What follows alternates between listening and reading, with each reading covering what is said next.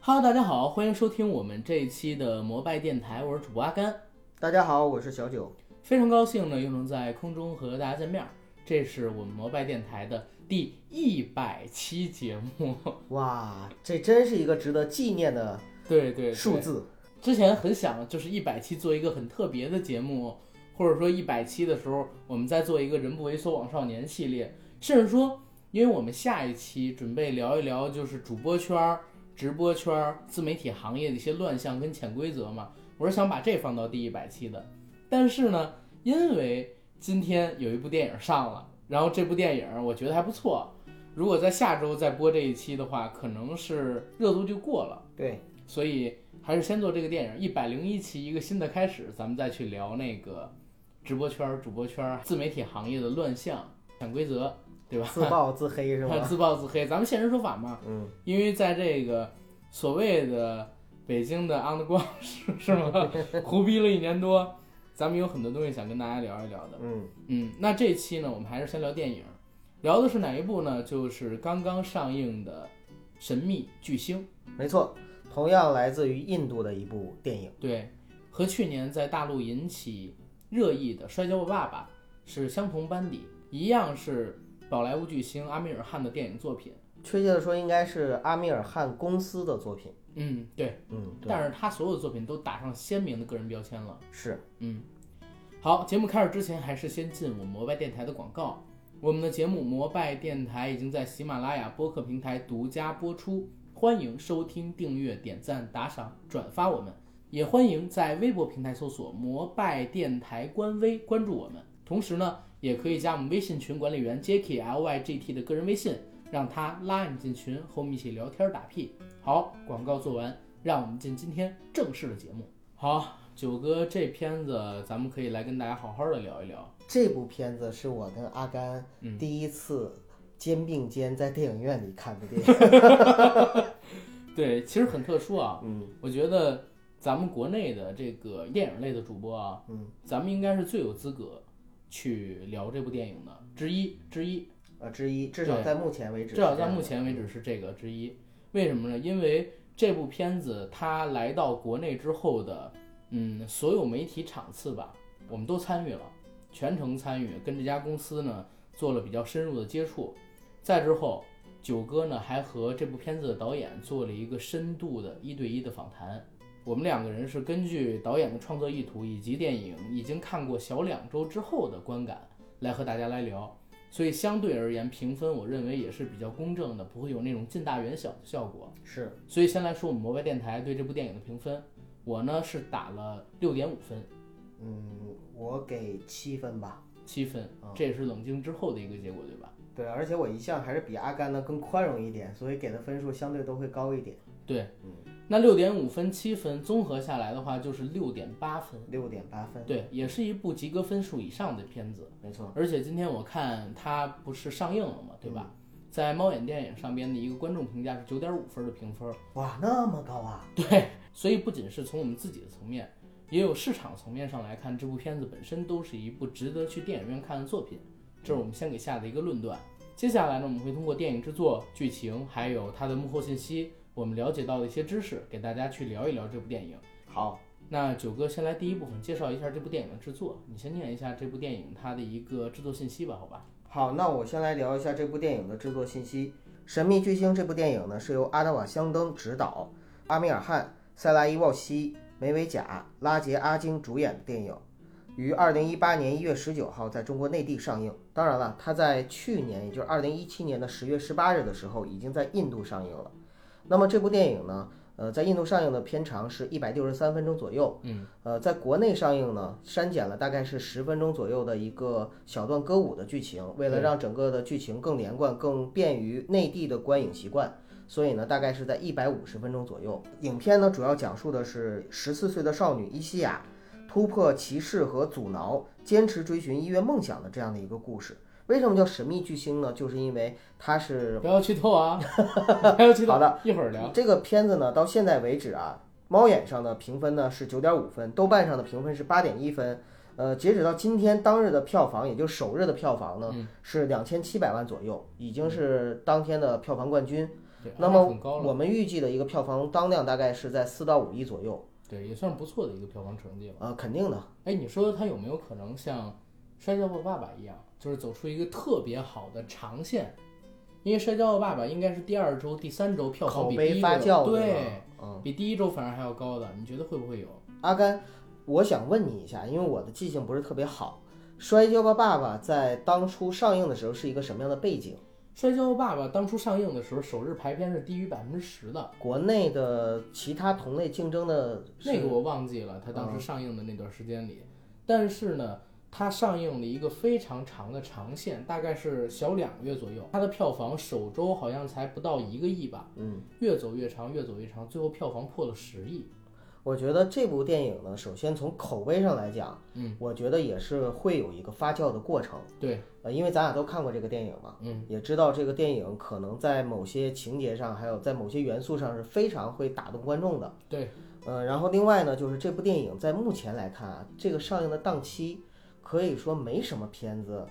能对它在可以去口碑上直接 对威胁产生，或者说可以跟它去竞争的。对说实话，甚至有些电影哈，比如说我们看过的某些电影，可能还能对 它只是产说生一是迷潮迷啊、潮，产生一个反作用力，就 对是推推人家一把。对所以在这样的情况下呢，我觉得它的走势一定能走到年呃过年就春节前。但是当然到了春节的时候啊，因为很多大片要上映，春节档一上的话，可能呢这个电影就没有什么后劲儿了。对，但是从现在开始到那个时候，正好还有大概是不不到到一一个个月月的时间，嗯不到一个月的时间，其实刚才我们说四到五个亿，我觉得也是有点偏保守，因为我们看第一天上映就已经有拿到两千多的这样但是首两周千多票万，房一般是最高的呀，是，呃，而且还有一个就是因为《摔跤吧，爸爸》的这个口碑的影响力和阿米尔汗在中国的这样的一个影响力，嗯所以这部片子其实相当于是借了摔爸的势，因为借了这个势，所以它相当于前期的时候票房成绩应该会高于摔爸，但是呢，我后续我觉得是不太可能我觉得超过从300整的体制制作水平和呃质量上来看的话呢，它应该是不会超过摔霸的这样的一个，而且政府也不会给它密钥升级，我觉得。不是，延迟啊现在不是密钥不密钥的问题。嗯摔霸是走一个超级长线，其实是在于它后期的话，就是排片虽然很低，但是依旧保持比较平稳的走势。对但是这部电影它马上要赶上一个春节档，对，春节档一来，就是市场上突然充斥了七到八部的大片，大制作，对，不会再有什么排片给到一部已经上映了将近一个月的片子了。对所以的话，我们可以期待一下这部电影的票房，但是也不要给它一个太高的期待。甚至我觉得它也不可能像《前任三》那样子，就是也成为一个现象级的对东西。嗯对对，《前任三》其实说实话，上映之前咱们都不是很看好。反正我们我们我跟阿甘现在脸都是很肿的， 对，你知道我们圈儿里边的这个主播们，嗯，大家在聊这个片子的时候， 匪夷都所思，真是匪夷所莫思。名其妙。你看这部片子在上映第一周的时候，按理说，如果它是一部我们很看好的电影，是的，所有人都应该会出这个节目的，嗯但是大家都没有出，嗯，反而上了两周、三周，现在都快第四周了。然后大家开始有人会做这个《前任攻略三》的节目，嗯，就是因为我操，居然这部片子票房爆了，而且口碑不是特别差。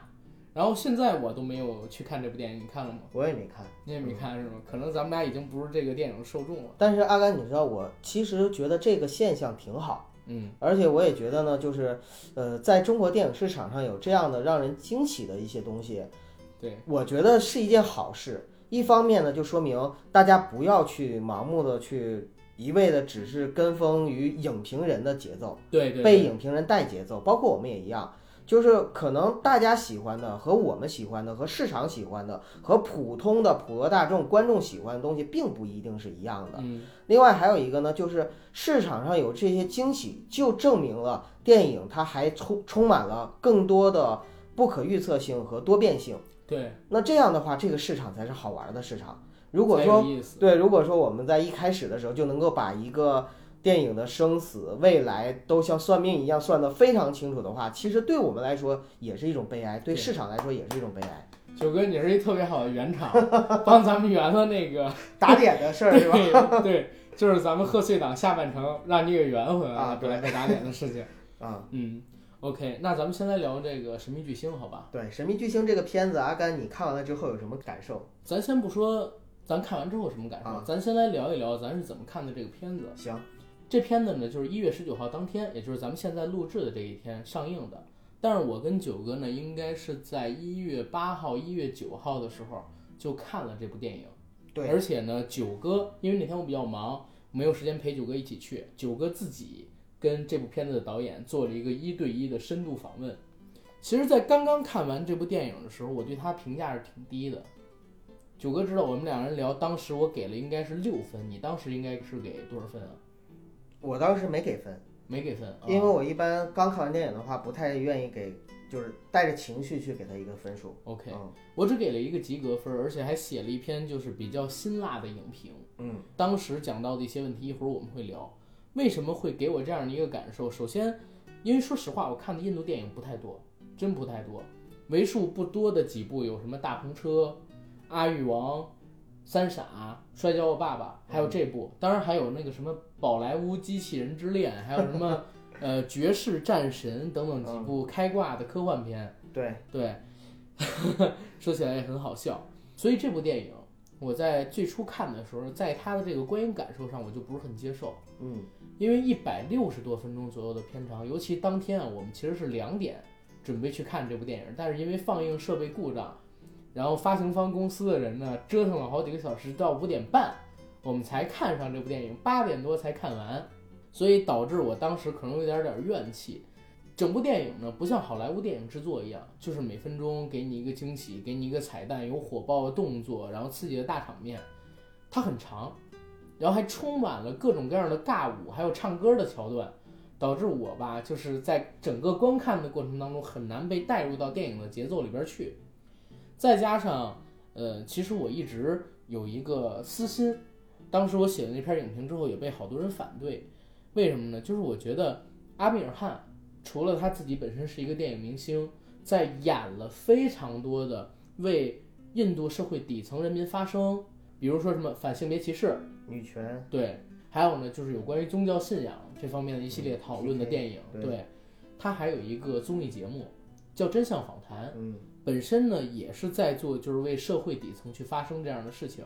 所以看到这部戏的时候，我都不记得我是到底看了几部他去讲印度底层生活、民众生存现状的电影了。就是说你有点审美疲劳了。嗯我真的有点审美，我对他讲这样的东西有点审美疲劳了。就是这种风格和叙事的方式。对，你看摔霸嗯对 PK， ，PK，然后神秘巨星，对，三傻大闹宝莱坞，包括他之前好像还演过什么电影，也是一样的。嗯，而且呢，为什么我会有一点点的就是审美疲劳跟反感啊？大家对这一系列的电影全都是一面倒的好评，嗯，全部都是一面倒的好就评。用你的说法，政治正确。对，而且这种好评它不是建立在电影本身上的，你知道吧？很多呢是有这个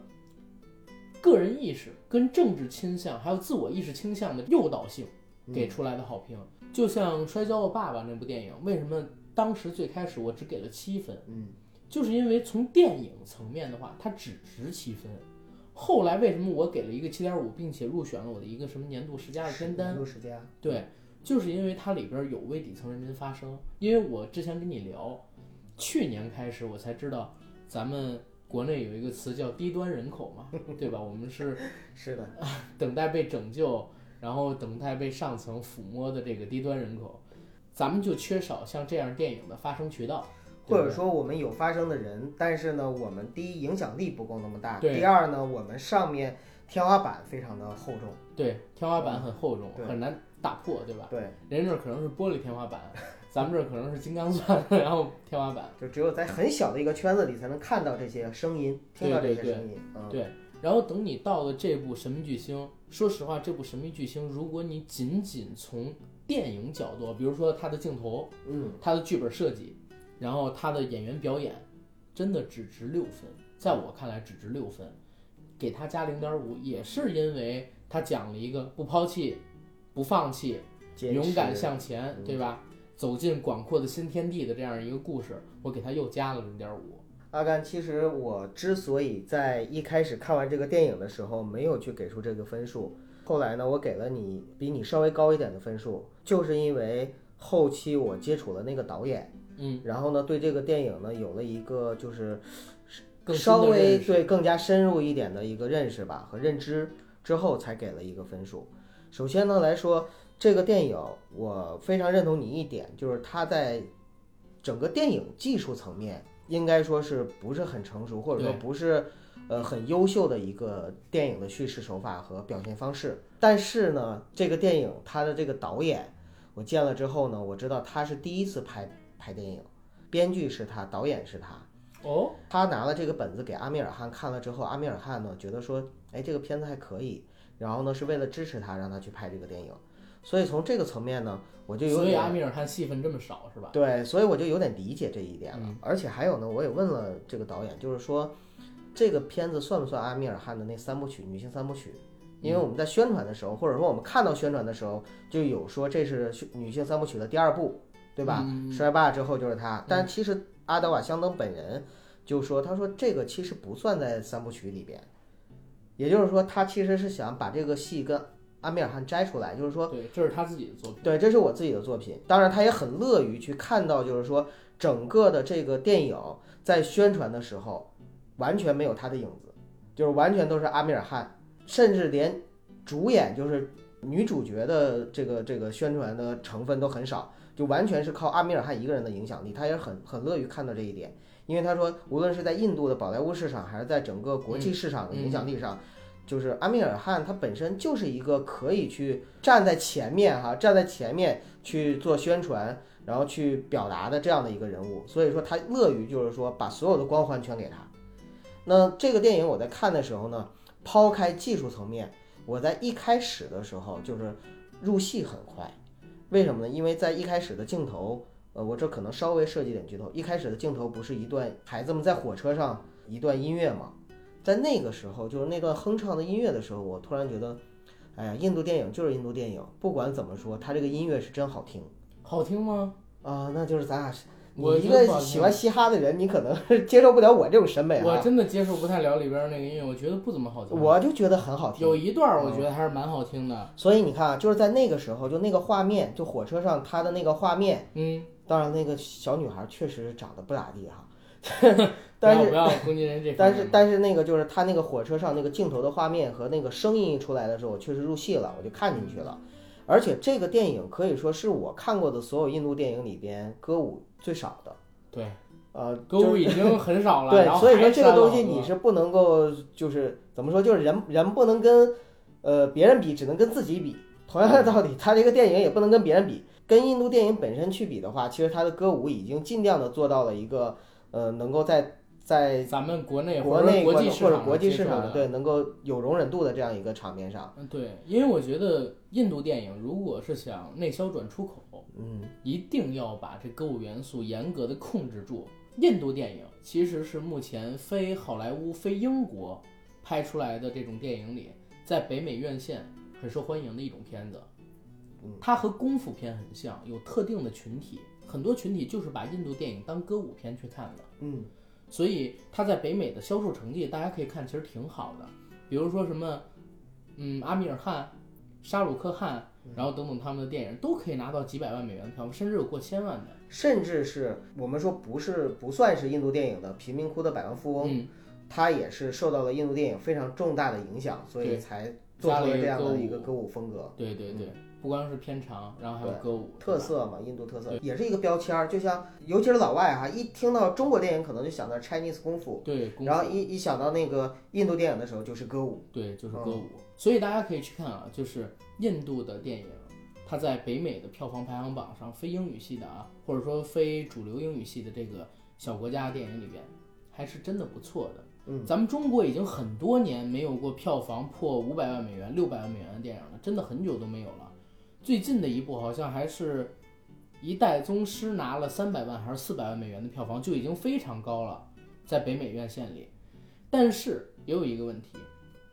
咱们比如说中国市场，或者说其他的一些市场，不像北美市场一样有那么细分化的类型片市场，让你去攻克，让你去发挥，让你去销售自己的电影。或者说中国其实没有特定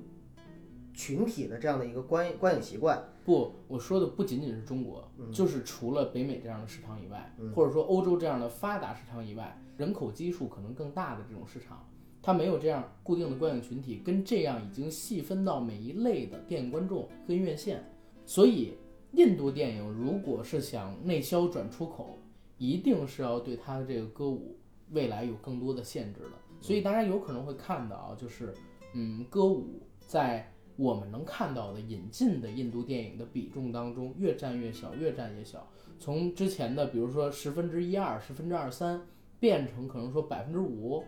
变成可能说百分之三，它里边会有歌舞元素，但是会变得很少这样的一个情况在。就以我自己个人而言，我在他唱歌跳舞的时候，我是真的觉得我完全进不了那个镜头里，就角色跳里。出剧情了是吗？对，而且这部片子，因为它本身说实话，叙事上我觉得也有问题。嗯，我对这部电影的评价，当时不评了一个六分吗？对，我说在宏观层面上，这是一部取巧的、不能批评的电影，嗯因为它所探讨的问题，在影片制作国度产生的影响都是正面而且很巨大的。但是呢，在电影人的视角上啊，就是以我们比如说影评人或者说做媒体的这个人视角上来看，它并不是一部优秀的电影，它更像是什么呢？就是一次很成功的社会热点事件营销。他借由这个电影宣扬了自己的这个国度理念、政治理念、性别理念，然后也鼓励了那些受压迫、受欺凌的人，让他们勇敢的去发声，让更多的人正视到这个问题，这一点都是好的。所以就是我说，我首先呢会推荐我身边的直男癌朋友去看看这部电影，然后我也推荐我的这些听众朋友们，我的我的这些影迷朋友们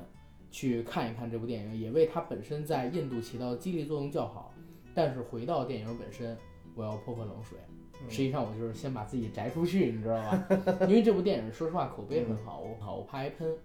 如果说拆解这部电影的话，这片子其实虽然导演想分割开阿米尔汗，但是它还是一部典型的阿米尔汗电影。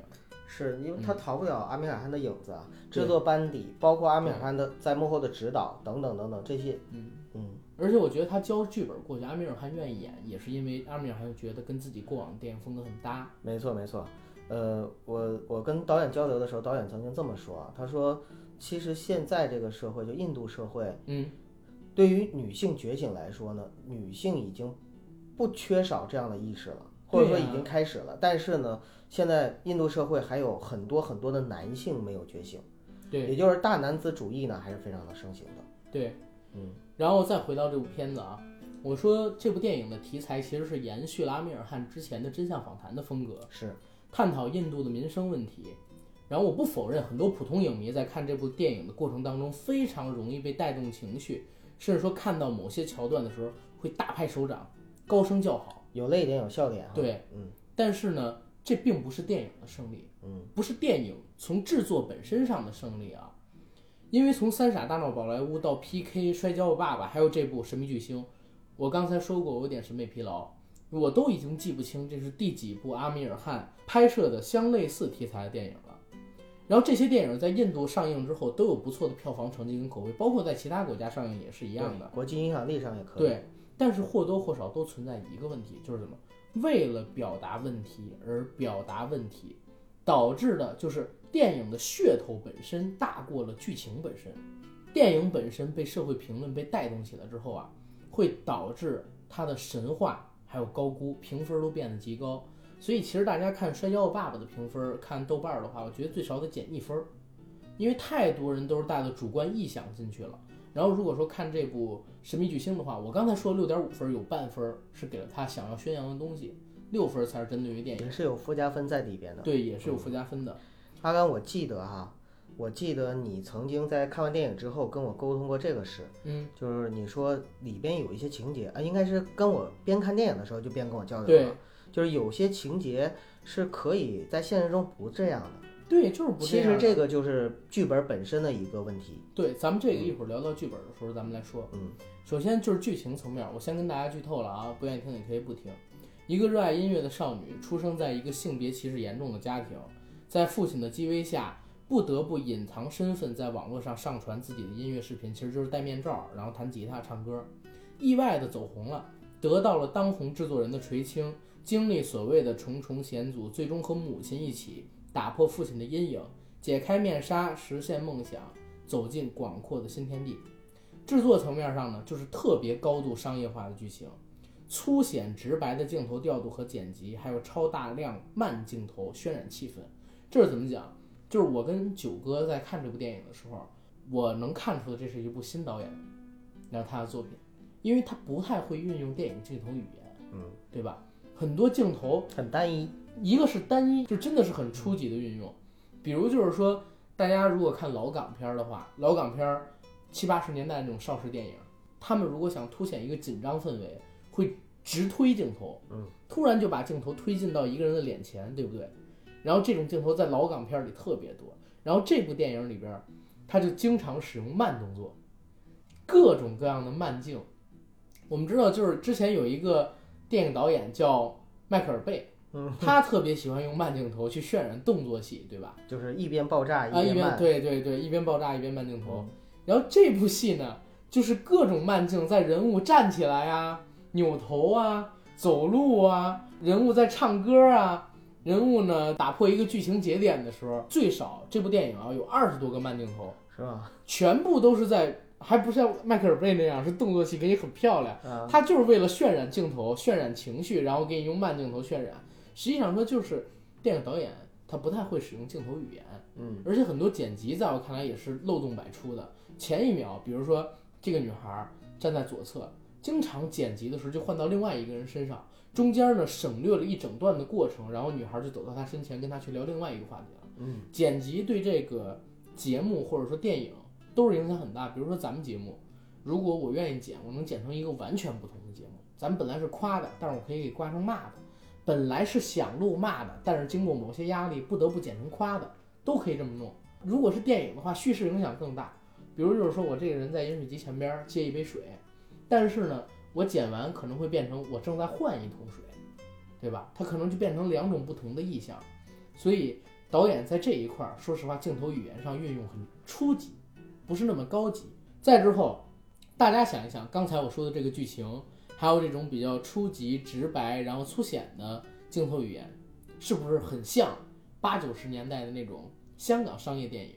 就是高度商业化剧情，然后经常会讲一个主题，剧本很简单，然后呢，最后是 happy ending，然后等等等等。回顾豆瓣儿还有 IMDB 的评分儿，我在看的时候都是八分儿多呀、嗯都是八点多分儿，一致就是高的吓人。但是呢，我点开这个《神秘巨星》的影评，真的十篇儿里边儿只有两三篇儿是聊电影本身的，比如说剧本是这么做的，镜头是这么做的，剧情是这样的，这个演员的表演是这样这样这样，很少很少很少，全部都是什么评价？比如说阿米尔汗，一个良心电影人，或者就是印度又拍出了一部中国拍不出来的电影，还有就是全是女权的力量这种名称的文章，各种就好几页全部都是。这种文章就和豆瓣上受到中国影迷热捧的《熔炉》啊，还有《出租车司机》一样，跟这种韩片儿一样啊。我们在评价的时候都有主观的情绪作祟，没错。就比如说《熔炉》，我还记得咱们当时在聊去嘉年年华的时对候啊聊嘉年华，我说我特别气愤，就是有一个傻逼吧，在这个猫眼下边儿有人说说啊，我不否认嘉年华是部好片，但请不要跟《熔炉》比。然后那个韩国对现实的拷问，不是我们带着呃镣铐的枷锁就能表达出来的。我在下边儿我直接回一句，我说哥们儿，你装逼装过了吧？你看了嘉年华这片子了吗？然后你看《熔炉》这片子了吗？你不要不看，然后就妄下评论，因为当时嘉年华那片子呀刚上了两天，我还特地点开了这哥们儿的这个猫眼页面里边儿，他没有买这个票，你知道吧？有人说，如果你没看，你没有资格评论。首先我我自己作为一个就是呃，其实也什么人都不是啊，我自己反正作为一个影迷来看，嘉年华是比《熔炉》在电影艺术本身的探索上要高出特别多的，要好看特别多的。《熔炉》只是一个社会事件宣传片儿而已，很常规化的商业电影儿，被捧到这么高，其实说实话就是占了主题的光。嗯本身的话，它从电影艺术角度并不是那么值得受捧的电影啊。嗯呃，所谓的韩吹其实就是这样的，包括出租车司机，如果他不是聊光州事件，就是里边儿你不觉得很多人的牺牲大无畏，其实是故意在渲染出来的吗？当然，我不否认有这样的人在啊，而且他之所以聊到了中国人的祭典，也是因为对他影射了某些事件。对嗯，然后 OK，我们再接着来往下说啊。我们都有主观的情绪作祟，给这些电影非常高的分数。而且刚才我说到了很多评价，都说哎，印度又拍出了一部中国拍不出来的电影。嗯阿米尔汗是个对良良心导演，电影人。那但是我后边我也写了，我说放眼回中国，我们真的拍不出来这种反映底层问题的电影吗？嗯其实是很难拍啊，但是不代表没有。对，不代说表实没有，话，去年我十佳里边还有一部片子叫《二十二》，嗯，对吧？嘉年华也在我十佳里边。然后，《亲爱的师姑芳华》其实也是讲类似这种题材的，就是嗯，我们社会现状还有一些问题吧，不论质量怎么样，但是或多或少它有。是但是呢，我们中国人自己讲自己故事的时候，就被人给忽视了。现在大家去看看嘉年华的票房，韩国的那部《熔炉》，在我看来没有嘉年华好看，但是票房肯定是比嘉年华高的。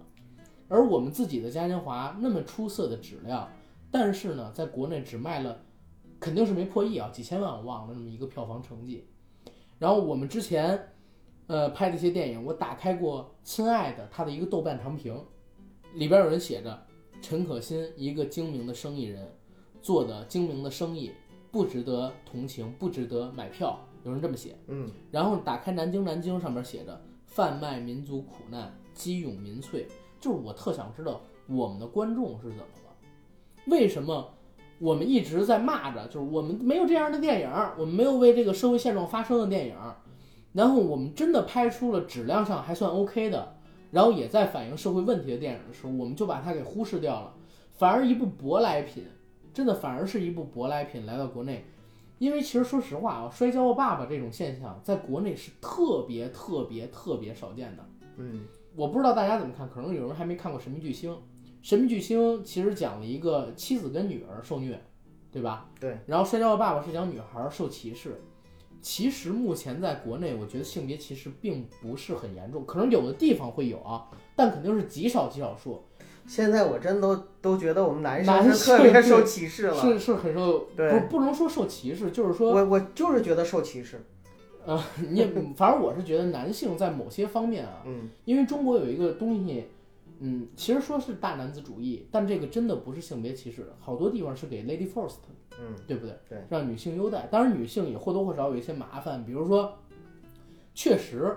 因为会怀孕，好多企业不爱用女性员工。神秘巨星这样的情况在国内啊，大家我不知道我看了没看的，太难得一见了。现在有几个就是家暴老婆的我觉得在两百年前吧，就是都清朝不的一定时候有，有清朝的时候，那个时候嗯就是放在这个电影里边反映的这个家庭问题和社会问题呢，应该算是呃中国很很常见的一种现象。但是放在两百年之后的今天来说的话，这个真的就不是一个常见的现象。对，我们看这个《神秘巨星》的时候啊，里边有几段戏，嗯是他父亲让他女儿还有儿子走，你们两个人去卧室，你不想让你弟弟看见我打你妈吧，嗯然后给他妈一嘴巴，打他妈的脸，嗯用拳头打他妈的脸，然后呢，当着他女儿的面儿大声的去骂他妈。我觉得这个在几十年前可能都很，你都比现在常见，其实都没那么常见。在现在的话，真的只有极少数的地方有这样的情况发生。现在我跟大家讲一个实例啊，我稍微大声说一句话，我女朋友就要哭鼻子，我就要去哄她，你知道吗？嗯，而且我那句话还不是生气的语气说出来的，哎呀，搞得我现在就是对也不是，错也不是，然后道歉也不是，呃，哄她也不是，搞得我自己特别难办，只能宠着。我相信这个才是大多数中国人的常态，所以我特别想问，就是我们的观众怎么了？社会本身的问题他不关注，他关注一个可能离我们的社会环境比较远的问题。因为什么是现在中国人啊？现在的中国人最受关注的，其实说实话，性侵女童是一个，嗯对？吧？虐待孩子是一个，咱们三颜色幼儿园又不是没说过。对，然后呢，儿童拐卖什么的是一个，然后等等其他问题也都是我们有这些电影，为什么大家就没有把它宣扬开来？就比如说《亲爱的》这部电影，电影质量吧，我觉得是要比《摔跤吧爸爸》好的，比那个好看。好太多了。对呀、嗯，那部电影为什么只有三亿多的票房？而且，其实最容易发生这样的事情是三四线城市。亲爱的，票房成绩很差，为什么《摔跤吧爸爸》反而在三四线城市还很火？都有一定的情况让我不能理解的。然后今年十九大，咱们习大大不是说嘛，说中国社会的主要矛盾已经由人民群众日益增长的物质文化需求同落后的社会生产力之间的矛盾，实际上就是物质生产赶不上精神美好，是对不对？已经变成了人民日益增长的美好生活需要和不平衡不充分的发展之间的矛盾。其实代表什么？就是说我们的嗯精神文明已经建设到一定阶段了，但是建设到一定阶段，大家有了美好生活的向往跟追求的时候，发现社会的物质分配不均衡，贫富差距也好，阶级固化也好，都是因为这个产生的。是但是呢，也因为这种不平衡，导致了什么呢？首先财富的，再之后文化上的，还有就是见识上的与视野上的价值观显象问题。其实说实话，就是有层次上的差距，对不对？我们没有想到的是，这些问题没有在其他的地方先表现出来，先从我们对于国外的。还有国内的同类型电影，甚至说国内质量比国外好的这种电影上显现出来了，就是我们对于舶来品，哎呀，我们对于自己讲自己本身故事的质量比他们更好的电影，哎，什么玩意儿，又是贩卖民族苦难，就这样的东西。就阿甘，你不知道有一句话叫做“别人家的孩子”吗？ 我 is me，别人家的孩子其实是这样的，就是这个可能也是一个常有的一种人性吧，就是对自己家的东西来说，可能我们会更要求的严厉一点和苛刻一点。对，然后呢，对于外来的东西呢，我们更愿意去看到一些它的美好，或者说它的优秀的优点的地方。嗯、对对对，当然了，我不是说就是这这样就就就一定是很好的一个现象，或者说这就是一个可以理解的现象。但是确实在现在这个社会上，有很多很多的，就是我们所谓的无脑喷，就是就是我就是对，就是我我我大家听听我这什么声音啊？不是你应哎，该可能不挑哎那个哎，哎对我敲这个，等会儿啊，啊我先敲完了。对，我就是要喷你，对，没做出东西来，我要喷你。甚至就是为了你做出来凸显东自己西，的我不也足要喷你，因为对哎，这儿我补一嘴啊，嗯我补一嘴，前两天发生了一件我特别气愤的事儿。大家知道《芳华》上映吧？是《芳华》上映，有人其实批了他一文不值，指出了一大堆的问题，嗯其中提到一个问题，说冯小刚呢，就是拍这部戏的时候没有去查当地的作战情况到底是怎么样的，说越南啊不可能长那么高的草，嗯然后我真的问了一个参加了对越反击战的老兵，告诉我们某些战区就是有这样草的，就是有这样草地。为什么？因为之前我们办了一个观影的一个活动，然后有一些参加过的老兵，然后来我们这儿参加这个活动了，看了《芳华》这部电影。我当时我就问了，我说我一直特别纳闷儿，越南到底有没有这种草？然后呢，那个老兵说有的，因为越南很大，有的地方是跟咱们国内接近的，然后他们当时作战的草地上就有那么高的草。我看的那篇影评里，那个影评人就是信誓旦旦的拿着这个骂冯小刚，你知道吧？但是我觉得《芳华》这部电影，哪怕是有利己主义、有精明主义，也不用这么、这么、这么不是，留余首地的先你这个草高草矮，这不是鸡蛋里挑骨头吗？不是啊，因为因为其实说实话，你要是反映战争的电影，嗯，你一定要对当时的作战环境要有还原的，这不个是我觉得是可以认是同，的。但是但是你说就是越南有没有这么高的草，会影响到整个这个电影的作品的完成度吗？嗯，会，我觉得我觉得会啊，我觉得会，那所你以把我我这问，边掐了吧所以。所以我不是，所以我才问了老兵这个问题。嗯老兵告诉我，确确实实是有的，而且他们当时参加的那个战区里边就有这样的草地。嗯他说冯小刚应该也是参加冯小刚的那个印象里的战场，应该就是他们类似的战区的战场，所以是有这样的情况在的。就是说大家不要被主观臆想去判定，也不要就是跟风，一定要经过详细的查实，然后等等等等，我们才可以去下结论。也不要为了喷而喷，为了夸而夸，没有意义。反过来想啊，就像《神秘巨星》这个电影，我们看到的是一个原汁原味儿由本土的，就是印度本土的电影人制嗯作的一个印度本土的电影。难道它里面反映的印度就是真实的印度，或者说绝对真实的印度吗？不是那天我写这篇影评的时候，我说大家能相信吗？这个十四年前在印度出生的女孩已经十四岁了，对不对？在印度每隔一分钟就有六十秒流逝，那 OK 啊， 那就是说这个女生因为电影本身啊，它就是一个就是高于生活化的这样的一个语对言对艺术语言，所以呢，它里面会对真实生活有一个提炼和浓缩的这样的一个过程，对它必然也会有一个美化的过程。哎，你说美化特别对，你还记得吗？咱们当时看完这部电影，嗯，其实是帮着片方采访了几个呃同样现观影的场媒的体人观众和对媒体人，就是媒体人，他们都是媒体人。好，然后有一个哥们儿说说这电影有一个问题，就是这小女孩太顺了，嗯，太顺了，顺到什么程度？她发了一个视频，视频就火了。视频刚一火，全国最著名的制作人就找到她了。全国最著名的制作人找到她，还给她出飞机票。她呢，不知道用什么原因，其实就避开了每天最关注她那个老师，因为之前老师每天都特关注她。是。就逃开了，一逃就逃几天，然后跑到那个制作人那边去录歌。其实整个就像嗯我们刚才讲到的，就是那个电影里边逻辑上面，或者是剧本的逻辑硬伤还是有很多的。剧本冲突完全没嗯有，而且对，他父亲明明是所谓的反派，但是其实跟他这个女儿之间的呃情节关联跟冲突还有压迫，其实表现的并不多，就是在卖他母亲的惨。嗯，因为这部电影其实两条线啊，至少两条线，就我看到的，因为明线肯定是这个小女孩的一个就是心路历程，然后暗线呢就是她母亲，就是小女孩的妈妈，她的一个觉醒和反抗的一个过程。其实可能是那里边真正的女主角，就像金庸说，我写的虽然是袁承志，但是我其实真正的主角是写的袁崇焕一样，嗯，就是真正的主角可能是她的母亲。对，嗯，因为最后打开父亲的欺压，然后拿出那，其实我跟你说这电影，我觉得是在哪儿？为什么我说它取巧？嗯，就是他在很多情节上就是故意让观众去拍手去叫好，是设置了很多这样的点，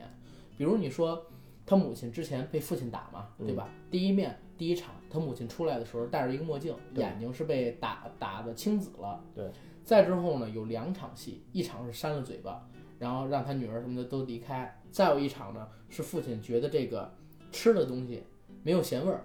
就打掉了，然后训斥他母亲。这两场戏前边的一切的欺压，都是为了最后的时候让他母亲去做反那转一。场爆发，对，但是他母亲的反转来的太突然了，因为就在前十分钟、前十五分钟，他母亲还在跟他女儿说，他父亲就是脾气不好，我不想跟他离婚，你为什么不问我的感受？我就不想跟他离那婚。这块儿，阿甘，嗯我给你解释一下我的看法啊。嗯呃，第一个就是，呃，在他母亲的这样的一个状况里边，就是可以反映出来印度对于女性的歧视还是非常的大的。这个呢，不光是从他父亲对他母亲的家暴，嗯还有包括什么呢？还有包括就是他奶奶的一个家庭情况，就是家庭对对地位对几乎没有地位，他就是奶作为他奶奶是有地位，他妈不是他父亲很很尊重他奶奶不，但是也不会听他奶奶的意见。啊， 对，这然后呢，第二个呢是，而且他奶奶其实哎，好像骂人一样，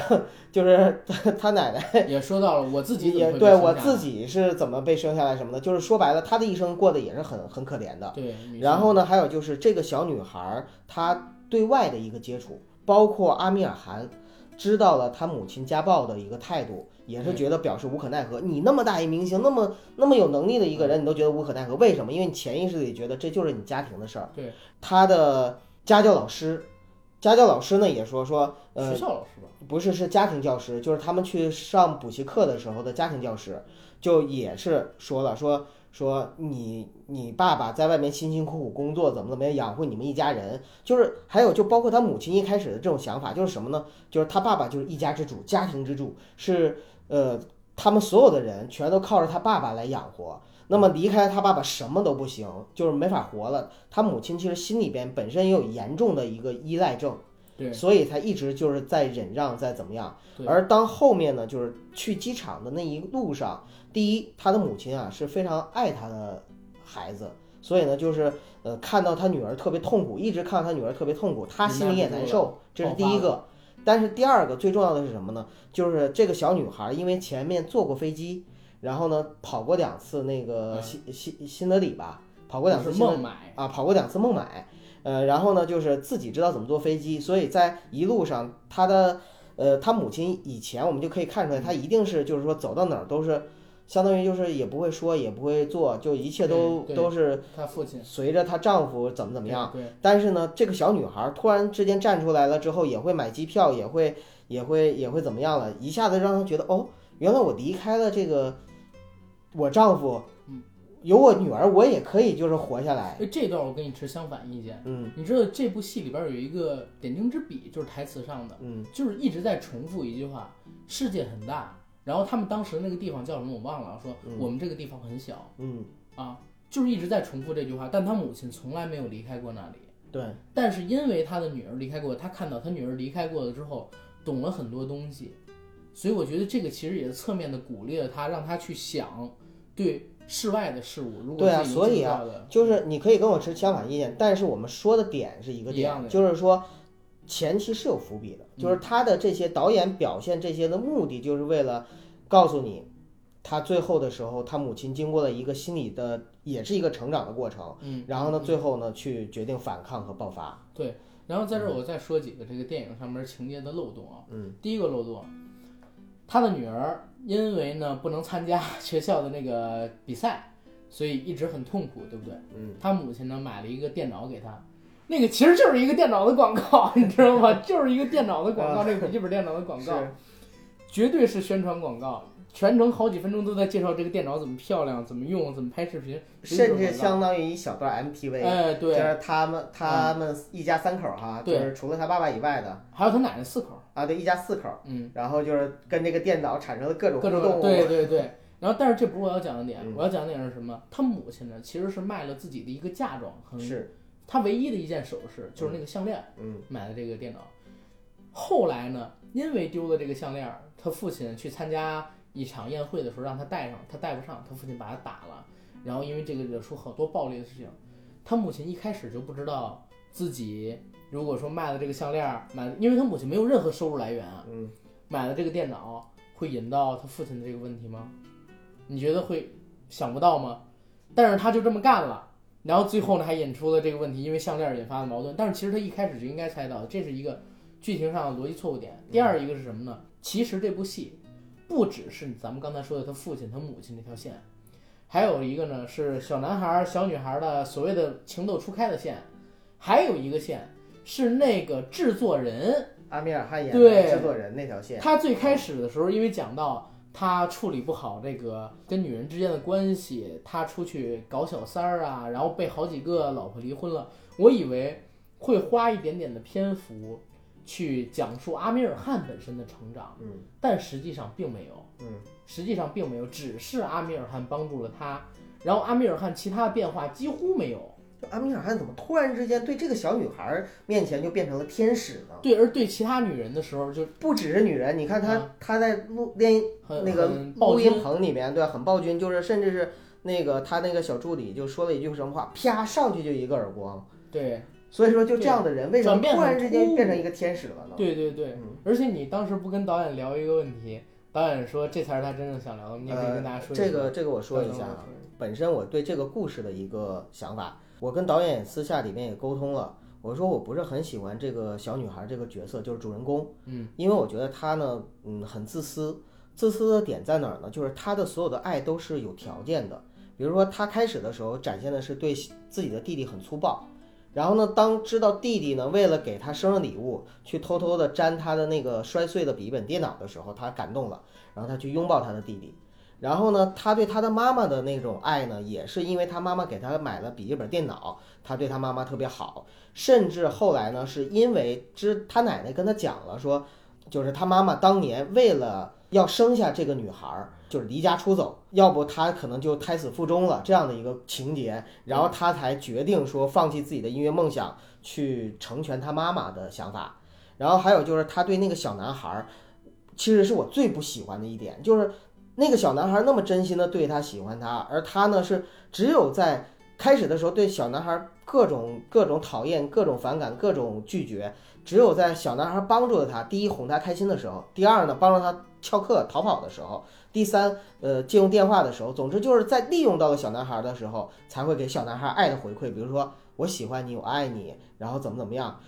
只有对他好了，然后呢他才会去回馈对方他的爱。否则的话呢，他就认为自己就是要坚持自己的那个音乐梦想和明星梦想，那是他最重要的。对当然了，一个孩子可能其实都他会有开这样始过的时程候，他说了一句话啊，就是“妈，我想红，但是你却让我遮上脸去演都是恶意还是 去？对，就是他的所有的一切呢，当然很真实，而且一个孩子来说呢嗯，这些也无可厚非。对，但是呢，就是在这一点上，我确实不喜欢他，甚至我也预判，我说如果这个故事继续发展的话，将来他跟阿米尔汗也不可能就是一直合作很久，就有可能他们两个人也会分道扬镳。对阿米尔汗发掘了他，让他红了，让他成为明星了，但他未必能够最后能够跟阿米尔汗就是合作一辈子，感恩一辈子。对，我跟导演交流这个的时候，导演说：“哎呀，其实这个是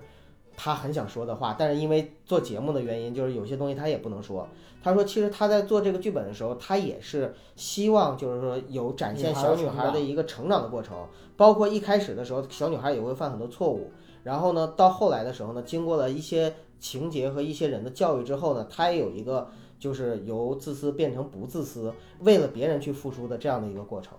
这个其实也提到一个问题，嗯，就是其实说实话，阿米尔汗对于他公司出产的电影的这个把控控制。”太厉害了，就哎就有点像漫威委员会，你而知且道也吗？说，我们说我们有审查制度，难道国外的话就没有吗？国外私人也有审查制度，对呀、就是我自己我也要做出一个只有我自己我自己的风格的这样作品。对。其实你有没有发现，阿米尔汗现在经常会合作一些就是无名导演，或者说是新对新进新的导演，这个导演呢是在他们公司呢做没有了太十大话语权。做了十几年的助理，给哦阿米尔汗做了很多很多年的工作，然后相当于是从一个小跟班儿默默无名的小跟班儿，一直到今天等到这样的一个机会。所以你想，他能有这样的一个机会去创作这样的一个作品，然后呢？而且这么大的明星，对，所以其实对他来说已经，我我就可以接受你对我的任何严格，无所谓。包括就是这但次实来，际上这对电影创作是不好的。对啊，包括这次来来来到中国，他还有聊到说，哎呀，我其实特别开心，知道来中国。哎，中国其实也有很多好电影啊。他讲到《芳华》，他说他特别喜欢《芳华》，然后特别喜欢《芳华》的摄影，很希望能够跟《哦是芳不华》是的因为芳华也有歌舞 对我我我确实说了，我说因为芳华有很多歌舞嘛，他说是的，是的， 然后呢说很希望请芳华的摄影呢去印度，就是也能够合作。哎，我觉得芳华的这个长镜啊，嗯如果说过去，真的，因为这儿聊一点印度电影啊，就是印度电影其实它是处在一个，我觉得啊还是比较粗的阶段，嗯然后我们已经开始慢慢往那个细的阶段去走了。虽然他们商业上票房成绩很好，但是在电影的整体制作啊，比如说《服化道》剪辑跟镜头这其方实面是这样啊，阿甘，嗯，脱离不开社会生态环境，啊、对脱离不开经济发展水平，对，脱离不开整个的就是这个精神文明层次的这些东西。哎，你最后一个我很认同，因为九十年代物质极其匮乏的时候，我们也拍出了《霸王别姬》，嗯，在镜头上、服化道上都是世界一等一的水平。对，嗯，OK。但是大家也我也问一嘴啊，大家有听说过就是印度电影在国际的大奖项上获得一些非常重量级的奖项吗？或者说最近这十年、二十年有吗？就是自娱自乐吧。也不能说自娱自哦乐，他们现在已经是内销转出口，嗯，但是呢，还是在商业化这个层面，就像韩国电影一样啊。其实韩国电影大家都说哦，最近真牛逼，真强。我们细数啊，国际各大电影节上，韩国电影它的一个获奖项成绩，嗯最近十年确实提名开始变多，变变得很多，但是呢，实际拿到的很少。回到我刚才一个问题，经常会为了表达问题本身而表达问题本身。当然，金基德也这样的电影导演还是很牛逼的啊，还是有，还有嗯大还是师有，的有大师。对每个国家，我觉得都嗯每会有、个国家都会有大大师，师。因为他在这个国家里边看到了天，看到了地，看到了中间的人，不是人民 币，他他感受到了这个时代跟他们这个社会环境，然后创作出这样的作品，那一定会有表达这个国家表达最完整的人。对呀、别忘了印度还有甘地呢，对就任何一个国家都会有伟人。对，嗯也那会有日本有大师黑泽明、小津对等等，日本就太多了，这个咱们对，不日本这就不用说太牛逼了问那个日本算文化大国，当然是，其实印度也算文明古国呀。但是印度的文化被断了 n 多次，对，被断没了。而且中国，我们一直说是半殖民社会，之前、嗯最起码我们还有自主主权，还有自己的文化传承。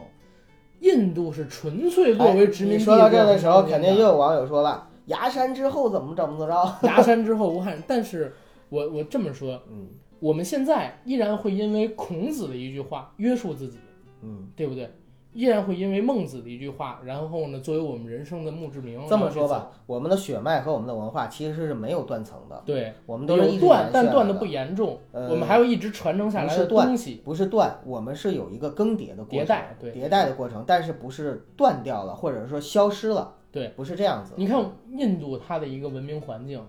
可能跟几百年之前不一样，但是几百年跟几千年之前又是不一样。覆盖了，甚至他们在很早的时候已经有极其发达的文明，但是一下呢被堕落回原始社会。嗯，就像是咱们说那个崖山，为什么很多人会提崖山？嗯，就是在崖山之前，中国已经进入了一个很文明的阶段，然后突然被落后的游牧民族统治了一段时间，导致文明有所断层。嗯，对不对？后来的文明生态跟之前有很大的一个差别，但是呢，这个就是更更多的一个社会话题或者说文化历史话题了。这个就要由历史学家去探讨了，呃，或者由我们一些评论家 们去去探讨两个层面。两个，呃，也不不不，他他们是不许污蔑我心里边的评论家，好真是的。其实阿甘是举着手啊，就是摸着红心去说这段话的，好好好，嗯其实这电影其实说到这儿也 OK 了吧？也差不多了。嗯而且就是，其实我最后再补充一点哈，嗯，就是不管怎么样，我还是特别希望我们的听众朋友们能够去电影院看一看这个电影。对，从私心上来讲的话呢，这个电影的导演我特别喜欢，嗯长得特别帅一小 哥儿是吗？啊，真的就是啊，对，你那天说了，嗯说我别说人印度帅，高种姓人种是白种人嘛，呃，肤色肯定很白，对，他是很黑的白种人，就是肤色不白，但是确实呢是白种人，对能看出来，而且呢就是，呃，小伙儿，但是你看啊，嗯，印度的天花板在哪儿？就是种姓制度这一块儿这没办法，啊。你看阿米尔汗再大胆，嗯，其实印度最大的问题就是在种姓这一块儿，他对永远不敢去碰这条线的。如果他真敢去碰这条线了，说实话，因为大家可能不了解，所有印度的，只要你是当个官儿的，哪怕就比如说咱们这儿一村主任这种级别的官，最起码都是在当地种姓比较高的人去当的。就所以啊，就是有人在说印度威胁论啊等等的时候，我就会说，我说印度有一个致命的东西，这个东西不解决的话，它永远都不可能说在某一个时间段我们它去超越我们，那是不可能的。嗯我我我特别有信心这一点。嗯，而且还有呢，就是再说到这样的一个就是局限性或者说审查制度等等，再怎么局限性和审查制度，你也没有一个文明的局限性和审查制度要要来的对更严格。对，导演曾经讲过，就是说，其实印度的电影呢是这样的，它是分人群，嗯，甚至分种姓，就是对，说，当然是，就是说你我拍出来这个电影，或者说我这个圈子里边就是这个圈子去看，那个圈子就是那个圈子去看，你知道印度的同样一个电影，比如说就咱们咱们说这个《摔跤吧，爸爸》，嗯当时上映是配了五种语言吗？嗯，在印度本地上映啊，都要配五种语言。就这个能够五种语言的人都看就已经很了不起 了。对啊呀、因为很多的是我只拍一种语言，只给一一种语言的人来对对对来去看，对，就是这样。呃，而且呢，就是印度的这个就是就《神秘巨星》这个电影吧，就是它其实呢，虽然说我们刚才指出了其中的很多的缺点和毛病，但是它是一个呃完成度还算可以的这样的一个电影，就是它还是完成了一个完整的故事。对呃，完整的叙述和讲述，并且呢，在这个过程中呢，也确实我们看的时候，影评人那一场都有人也是潸然泪下，对也是能打 到流你的流眼点泪。最后我啊看着坐我旁边那个小姑娘，然后对人也不是流戏眼精，泪说我就是怎么样，人是真的感动了，人真的对对受到了触动和感动。对，而且还有一个问题，其实说实话，刚才我们提到，就是这种事情在国内不常见，但是还是有。对，还是是有的。嗯，呃，而且我们要正视这种社会现象，不管这种现象是常见还是不常见，只要它是我们认为应该随着文明的人类文明进步应该被消亡的东西，我们就应该支持它展现在我们面前，对去让更多的人去理解和接受，就是说这样的一个进步的行为。对，而且还有一点，就是说实话，在一月份啊，现在这个阶段里啊，嗯未来可能要上的这些电影里，我觉得质量上能，我们评了六点八嘛，对不对？嗯，能比它更高的电影啊，神秘男孩儿《奇迹男孩》啊，对，奇迹男孩儿，你觉得怎么样？奇迹男孩肯定会比他高，但是奇迹男孩受众更小。